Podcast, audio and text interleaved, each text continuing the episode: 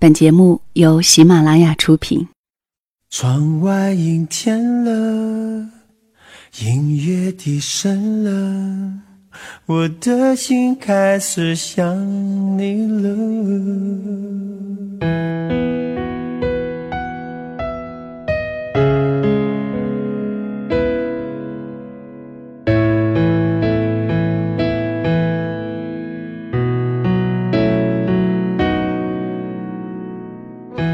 如果一个人是一个开始，两个人是不是结局？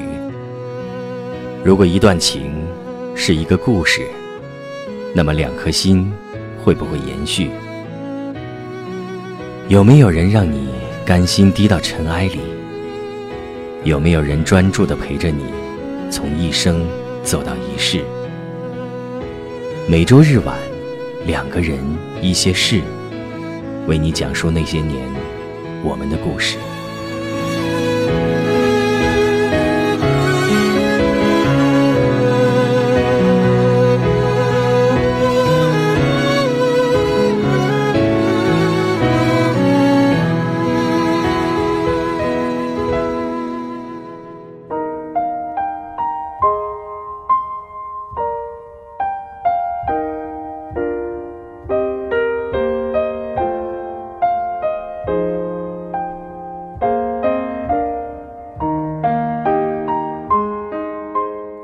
再次见面了，这里是两个人一些事，由喜马拉雅独家播出。我是小溪，春晓的晓，希望的希。录这期节目的时候，是一个雨夜，窗外偶尔传来汽车压水而过的声音。这个季节，并不是如我们所想，见此温暖，很多次冷和热的对抗交替。可是，所有的生命却依旧勃勃生机，充满着力量。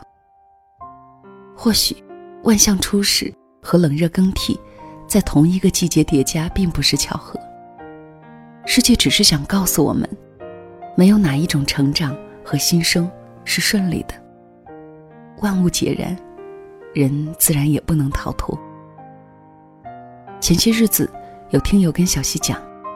小溪能不能讲一个姐弟恋的故事？我说，那我留意一下这方面的素材。没想到，很巧的是，很短的时间，我就看到了这篇文。这是洛瑞生写的一个故事，名字叫做《我生君已老》。本期节目的音乐和小溪的个人信息，可以在节目详情当中找到。节目文稿。可以关注小溪的公众号“两个人一些事”，在节目发布之后的第二天，节目文稿会上传到公众平台上。以下的时间，小溪将这个故事讲给你听。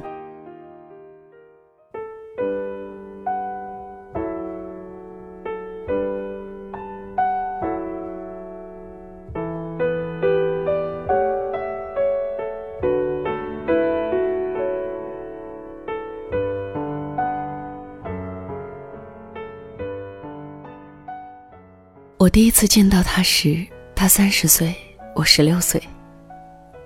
许多年后，我看电影《西西岛的美丽传说》是哭，看《朗读者》是哭，看刻在长沙窑上的诗，我也哭。我花了那么久的时间，却似乎一点都没有长大。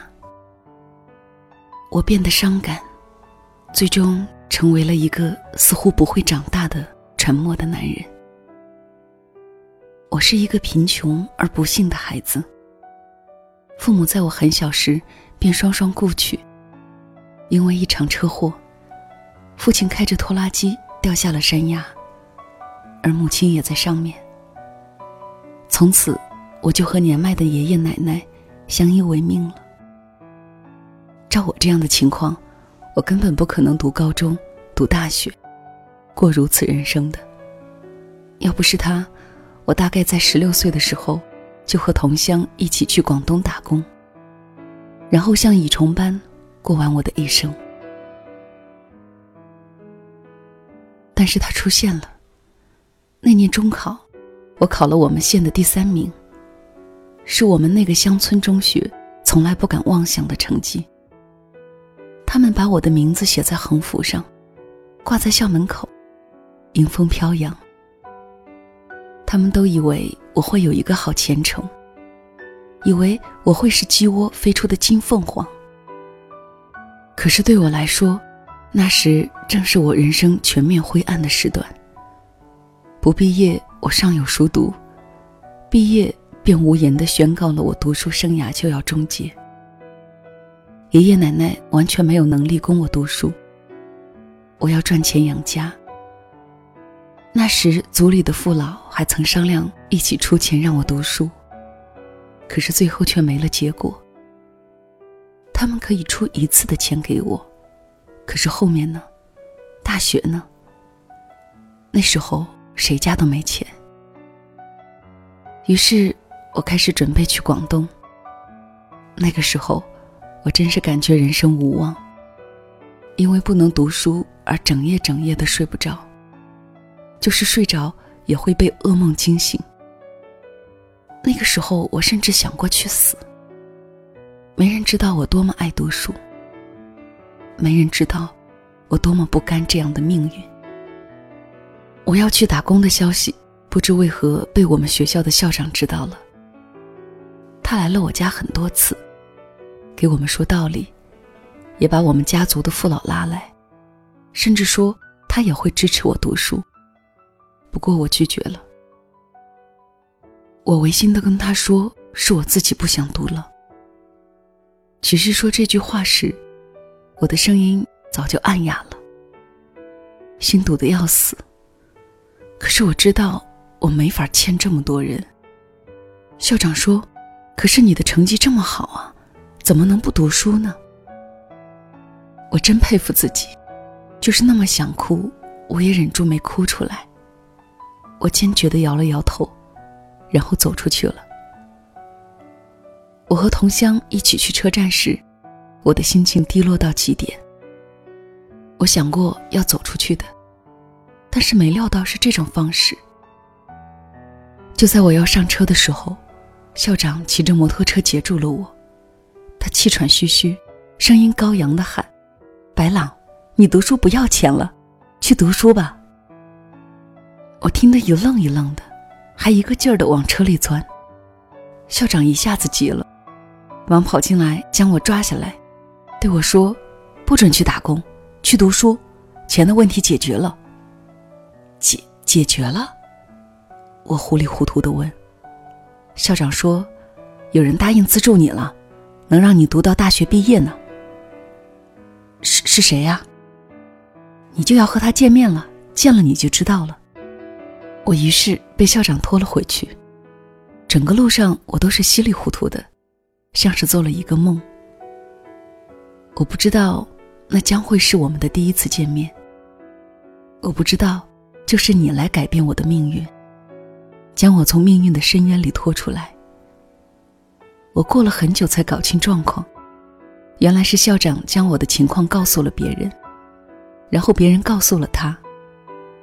于是，在我要去打工的那天，他打来了电话，说要资助我。我一直以来自尊心和自卑心都同时到了顶点，可是对于这样的资助，我依旧满怀感激。我从没有想过世界上还有这样的温情。听校长说，他要来看我。于是他来了，从省城千里迢迢的来到我们这个小镇。他来的那天天气很好，天空万里无云。我穿上了我唯一一件衬衫，去学校见他。在校长的办公室门外，我就听到他和校长的谈话声。于是我陡然紧张起来。我敲了敲门。校长让我进去，于是我推门进去，然后我看到了他。他坐在藤椅上，穿着白色的衬衣，衣尾扎在裤子里，紧身的牛仔裤，下面是一双白色的运动鞋。头发扎了起来，额头上还有汗。她看上去一点都不像三十岁，她很漂亮。我嗫嚅着，不知道该说什么。他站起来笑了笑说：“你就是白朗吧？”我点了点头，长得挺帅气的。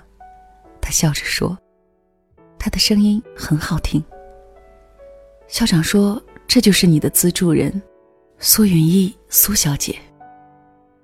叫我云姨吧。”他对慌乱的我说。我低着声音喊了他一声“云姨”，他又笑起来。那天我们在校长办公室谈了很多话。他问我家里的情况，问我的情况，还问我父母过世时的情况。自然，他很聪明，总是以聊天的方式问的。我一点都没知觉，憋在心里好久的东西，都给他说了。不过，这并没有消除掉我的拘谨和难堪。我那时一定低微到了尘埃里。在他说我会资助你读完大学时，我突然说：“云姨，我给你打张欠条吧，我毕业后会把这些钱还给你的。”我的话让他和校长都很诧异，他们盯着我看了好一会儿，云姨才笑着说。你把这张欠条打在心里吧。如果那时你真挣了钱要还给我，我会很开心的收下的。他这么说，我才好受了一点儿。他没有在我们这里待多久，除了去我家看了一次，就什么都没做。我记得他站在我家那破败的房子前，头发被风吹起来，空气中都是他淡淡的香味儿。他在离开时给了我几百块钱，并说我去学校那天，他会和我一起。因为他的关系，我终于得以继续上学。高中是我们的县一中。他每个月会打五百块的生活费给我，只有在每年开学时，他会来给我交学费。我不知道他为什么要资助我，我也不知道他别的情况。他来学校的时候都是一个人来的，和我吃顿饭，然后聊聊天儿就离开。有时我会给他打电话，或者写信报告一下我的成绩。但是我感觉得到，他对我的成绩并不是那么关心。换句话说，他资助我时就从来没有想过让我好好学习来报答他，甚至连让我好好学习的话也没说。或许他知道，这些话根本不用说，因为我的确是我们学校学习最努力的人。我高中三年心无旁骛，努力学习，终于换来了高考的好成绩。成绩公布那天，我给他打了电话，然后我没出息的在电话里哭了起来。我哭时，他没有说话，等了很久，他才说。但是他的声调突然就沙哑了。挂掉电话，我前所未有的轻松。我看着这座小城的灯火，又突然哭起来。然后我就开始奔跑。过了几天后，他给我寄来一个包裹，我打开一看，是他给我寄的手机。我买来电话卡，第一个电话就是打给他的。他在那头笑得很开心。说手机是祝贺我读大学的礼物，还让我好好的填志愿，并给我分析了好多大学。他说：“你去北京或上海吧，你这个成绩去得了，出去长长见识。”我没有立即回复他。我基于几个方面的原因，终究去了省城上大学。一来离家比较近，方便照顾家里；二来省城消费低。学校也不错，还能上最好的专业。再有一个原因是我不愿承认的，就是和他在一座城市。那时我只把他当做一个最尊敬的人，没有任何一点杂念。上大学那天，他开车到火车站接我。我见到他时，犹如回到了第一次见他的模样。他白色的裙子犹如一片云，轻轻地飘展着。他笑着看着我，我鼓起好大勇气才迈向他的第一步。他一点都没有改变，依旧是那样美丽爱笑。只是我已经比他高出一个头了，两个人站在一起，像是姐弟一样。到学校时，他帮我报名、交学费、买被褥、收拾床铺，忙里忙外，忙上忙下。在室友都有一众家人陪伴的情况下，因为他，我才没有感觉到我的异样。我第一次从心底生出尘世间的幸福。下午时，我和他在食堂吃了饭。吃饭时，他很高兴，说他再一次当了一回学生。最后，他让我好好珍惜大学生活，还让我争取在大学找一个女朋友。可是听到他这么说，我的心突然就疼了一下，皱了起来。在他离开时，他告诉我。他放了一千块钱在我的书包里，让我别弄掉了。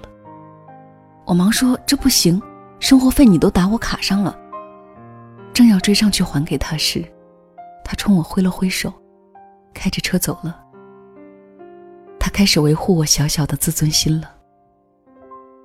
我回来后，室友问我他是谁，我不知道从哪里来的底气，我对他们说，她是我姐。说完这句话时，我差点流泪了。开学后的第一个周末，他开车来载我去他家吃饭。这时我才第一次走进他的生活。当车开进那个很高档的小区时，我那可悲的自卑又汹涌了起来。他对我笑着说：“今天我来做饭，你尝一下云姨的手艺。”进他家时，我被那绚丽的装潢迷住了眼睛，以至于不敢踩进去。他递给我一双拖鞋，让我换了鞋后，我才敢小心翼翼地踩上去。他把电脑打开，让我去上网，然后自己就跑进厨房做饭。看来菜是买好了的。我紧张地坐在电脑前面，那是一台苹果台式机，我甚至都不知道怎么用。于是涨红着脸坐在那里。他出来时看到了，帮我打开网页，我才红着脸开始看新闻。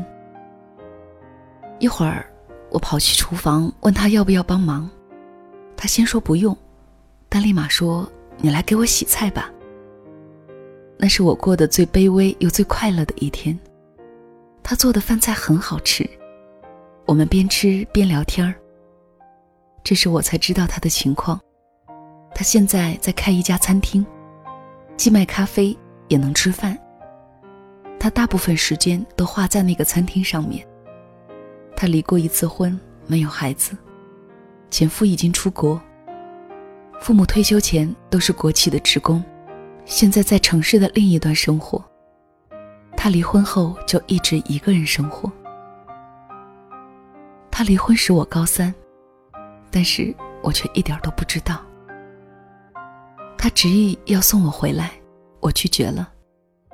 我搭的公车，就在回学校的一个半小时，我才意识到，一些东西超出了我的控制范围。但是我说不清楚是什么。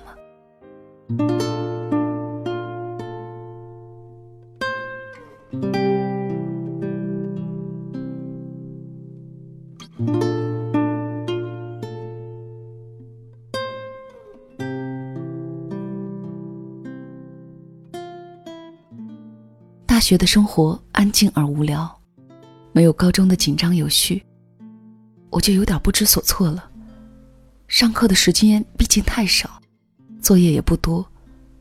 当室友都在寝室上网时，我只能去图书馆看书或者睡大觉。这么过了两个月后，我终于决定要去找份工作，而我也找到了一份辅导小学生的家教，钱不多，周末两天辅导。一天三个小时。他知道我当家教之后，开始还有点生气，问我是不是生活费不够。我连连说不是。最后我还给他说，以后生活费就不用打给我了，我自己能挣。他没说话，但是一个月到了，生活费照样打了过来。久而久之，他对我当家教的事情就不反对了。他曾让我去他的餐厅做兼职，不过我没去。几个月下来，我兼职挣的钱竟然能够勉强的维持生活，我便正式跟他提出不要给我打生活费，他怎么都不同意。最后我再三说，才同意打一半儿。那个欠条一直打在我心中，甚至比写在纸上更清楚。像我这种环境长大的人，是最害怕欠别人什么的，不管那个人是谁。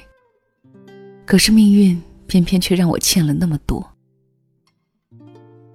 我兼职后见到他的时间变得更少了，有时候几个月才能见一次。但是我想不到那次，我在公车站等车时见到了他。他向我靠了过来，然后摇下车窗，喊我说：“白朗。”我低头一看，是他。他坐在副驾驶上，开车的是一个男人。他问我：“这么晚了，怎么还在这里？”我说：“现在我在肯德基兼职，下班都是这个点儿。”他看了看旁边的肯德基招牌，问我是不是那家。我点了点头。他让我上车。他送我回去，我摇了摇头，说我等的车马上来了。这时，旁边那个男人问他：“我是谁？”他说：“是我弟。”男人笑着说：“没听过你有弟呀。”他却装作没听见，继续要我上车。这时，我感觉到了一种深深的委屈，或者说是被什么伤害到了。我的车来了，我说。然后对他挥了挥手，就跑向了公交车。在上公交车时，我感觉我的鼻子酸得厉害。那个男人是她的新男朋友，相亲认识的。他第二周就来我上班的肯德基等我。然后我们吃饭时，他告诉我的。那时是我第一次鼓起勇气，我问他说：“你爱他吗？”他愣了一下，才说：“爱不爱有什么关系呢？我三十五了。”那一刻，我的心忽的一下就疼了。我默默的喝着东西，许久后我才说：“云姨，我自己也能够挣学费了，以后学费我就自己出吧。”生活费在一年前我就劝他不要给了。他很诧异，一会儿才说。好吧，要是不够，你给我说。我有些负气的说：“不够的话，我可以申请助学贷款。”这下他没话说了，他点了点头，默默的吃着东西。在那一刻，我又是怜惜他，又是可怜他。我第一次意识到他在变老。虽然他保养的很好，也很会打扮，除了眼角有鱼尾纹之外。脸还是那么丰润好看，可是我知道他已经在变老了，而我都大三了。那个时候有个女生和我走得很近，我将这个消息告诉了她，他有些吃惊，看了看我，许久才说：“这样很好。”我突然问他说：“云姨，我可以叫你姐吗？”我说出来之后。才发觉自己失言了，我忙找理由说：“我都这么大了，再叫你这么年轻的人姨的话，很奇怪。而且我室友都以为你是我姐。”他笑了笑，终于点了点头。可是我到底没叫出他姐来。我最终和那个女生在一起了。虽然是大四快毕业时，可是那时。他却和那个男人分手了。这个男人动手打了他。那晚他打电话给我，第一次对我哭。我忙打了一个车去他那里。我女朋友问是谁，我没告诉他。到他家时，他用装满泪水的眼睛看着我，问我怎么来了。我一看他脸手青一块紫一块的，额头还有个小口，血还往外面流。我不知是气愤还是勇敢，我一把拉住他的手说：“跟我去医院。”他先是反抗了一下，但终究让我拉着去了医院。上好药后，我又陪他回来。那时我一根筋的想着送他回去之后，就找那个男人算账。他似乎看穿了我的心思，就拖着我不让我走。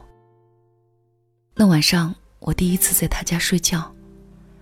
虽然他睡房间，我睡沙发，但是我感觉从来没有离他这么近过。女朋友疯狂的给我打电话，我最后直接关机了。毕业以后，我和女朋友很自然的分手了。他恶狠狠的诅咒我：“你放心的去追老女人吧。”我却没有生气。我望着他走远，然后提着行李离开了学校。我的运气很好，还没毕业就找到了一份很好的工作。只是这份工作是在上海。我告诉了他，他却没有说话，既没同意也没反对。那时我野心勃勃，一心想混出人样，也就去了上海。在离开那天，他来送我，他哭了，我也哭了。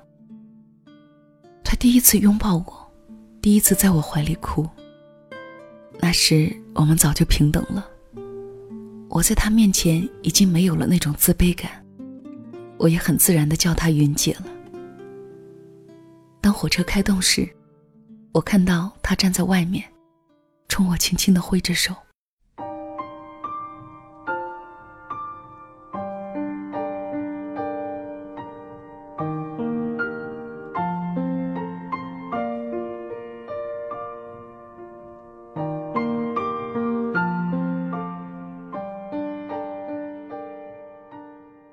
在上海的日子很苦，可是很能锻炼人。我和他的通话突然就多了起来，有时一天要打几个电话，有时一个电话能聊很久。我们什么话题都想聊，除了那个。那时我已经是出经人世的人了，我明白男女的关系了，我知道我的心，也大概知道他的心。可是。我们都避免了那个话题，从来没有聊过。我曾问他为什么要资助我，资助一个陌生的孩子。他说他一开始资助我，是因为觉得这么好的成绩不读书太可惜了。可是，在见过我后，他觉得和我很有缘，然后就更加决心要资助我了。我说要不是你，我估计会在广东的某个城市的工厂里。我说：“谢谢你，你改变了我的命运，也给了我未来。”他却哭了，哭得说不出话来。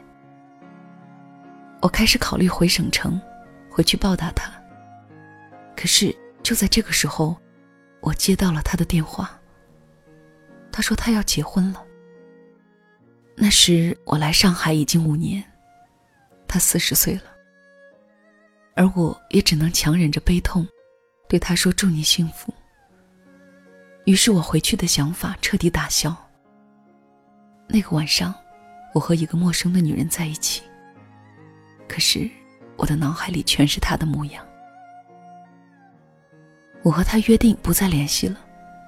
他说他害怕他控制不住。我给他提过很多次要把钱还给他，但是都被他拒绝了。他问我是不是要这么着急的和我撇清关系？我哭着对他说：“撇不撇清关系有什么区别？你结婚后，我们反正都不联系了。”他一字一句的说：“我要你记在心里，把我记在心里，就像你将那张欠条记在心里一样。”这是他对我说过最直白的一句话。可是，一切都晚了。穷穷尘世，我又将孤身一人。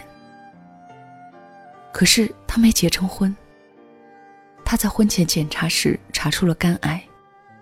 那个男人因此拒绝和他结婚，并消失的无影无踪。我知道这个消息后，没有呼天抢地，反而很平静。我收拾好东西，退了房子，辞了工作，将所有的存款都取了出来。离开上海时，我上司问我：“你在上海肯定有很好的前程，你回去能干什么？”我说：“有一个人需要我。”于是我回去了。那时他已经在医院住院，开始接受化疗。因为脱发，后来直接把头发剪掉了。他知道我回来后，怎么都不见我。我去了无数次医院，都被他拒绝了。但当我有一次硬闯进去后，发现他已经戴着帽子，还铺了一点粉，安静地坐在床上等我。他说：“为了我的前程，他不能见我；但是为了他自己，他想见我。”我在他面前哭得像个孩子。我在他面前就从来没有长大过。他摸着自己的后脑勺问我：“我是不是不好看了？”我说：“你永远是我第一次在校长办公室见到的人，那个穿着白衬衣、额头上挂着汗、浑身散发着香气的女人。”他笑了笑说：“投资你还真没投资错呢。”于是我们笑了起来。他的父母对于我的出现，采取的是一种默认态度。我觉得这样很好。我在这座城市重新找了工作，由于之前有上海不错的经历，在这里竟然找了一个不错的工作，各方面都很好。我一有时间就来陪着他，陪他说话，给他念书。他化疗时。我就在外面咬紧牙关。他痛苦的直呻吟时，我就拼命忍住想冒出来的泪水。我和他的最后时光过得很幸福。原谅我把我和他的最后一段时光说的这么草草，这是我心底既明媚又忧伤的光。我要尘封在我心里，永远，永远。他是在一个晚上死去的。那天白天他回光返照，特别有精神。他要我带他出去转转，我不同意，他就非逼着我。然后我就只好带他出去了。我们去的地方是我的大学。我开着车载着他，一路上泪水不断的涌出来，无数次遮住我的眼睛。我无数次想。就撞死算了，和他一起离开这个世界，在另一个世界互相陪伴。他这时在我后面轻轻地唱起歌来，是一个我没听过的旋律。到学校后，我猛地想起前生世事，不禁热泪盈眶。他安慰我，叫我不要伤心。在回去的时候，我终于听清楚他哼的是什么了。他哼的是长沙谣上的诗：“君生我未生，我生君已老。”他一向有音乐天赋，他将这首诗谱上了曲。唱完后，他悠悠地说：“要是早一点该多好。”我的泪水再也抑制不住，无声的流了出来。还没到医院，在我开车时。他的头就突然偏在了我的肩膀上，再也没有抬起来。夕闇迫る雲の上いつも一羽で飛んでいる。鷹はきっと悲しかろう。おともと絶えた風の中空を掴んだその翼休めることはできなくて心を何に例えよう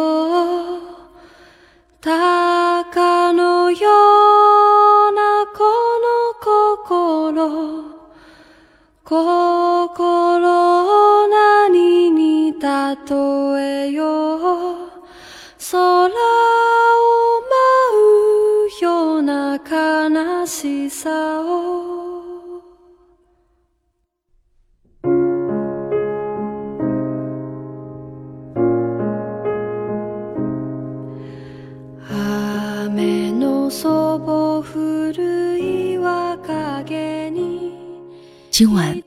是想这样安静的讲一个故事给你听。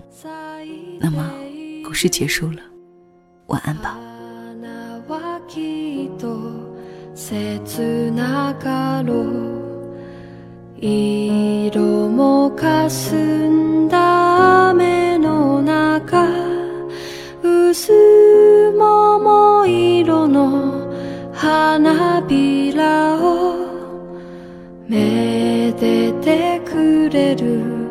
でもなくて」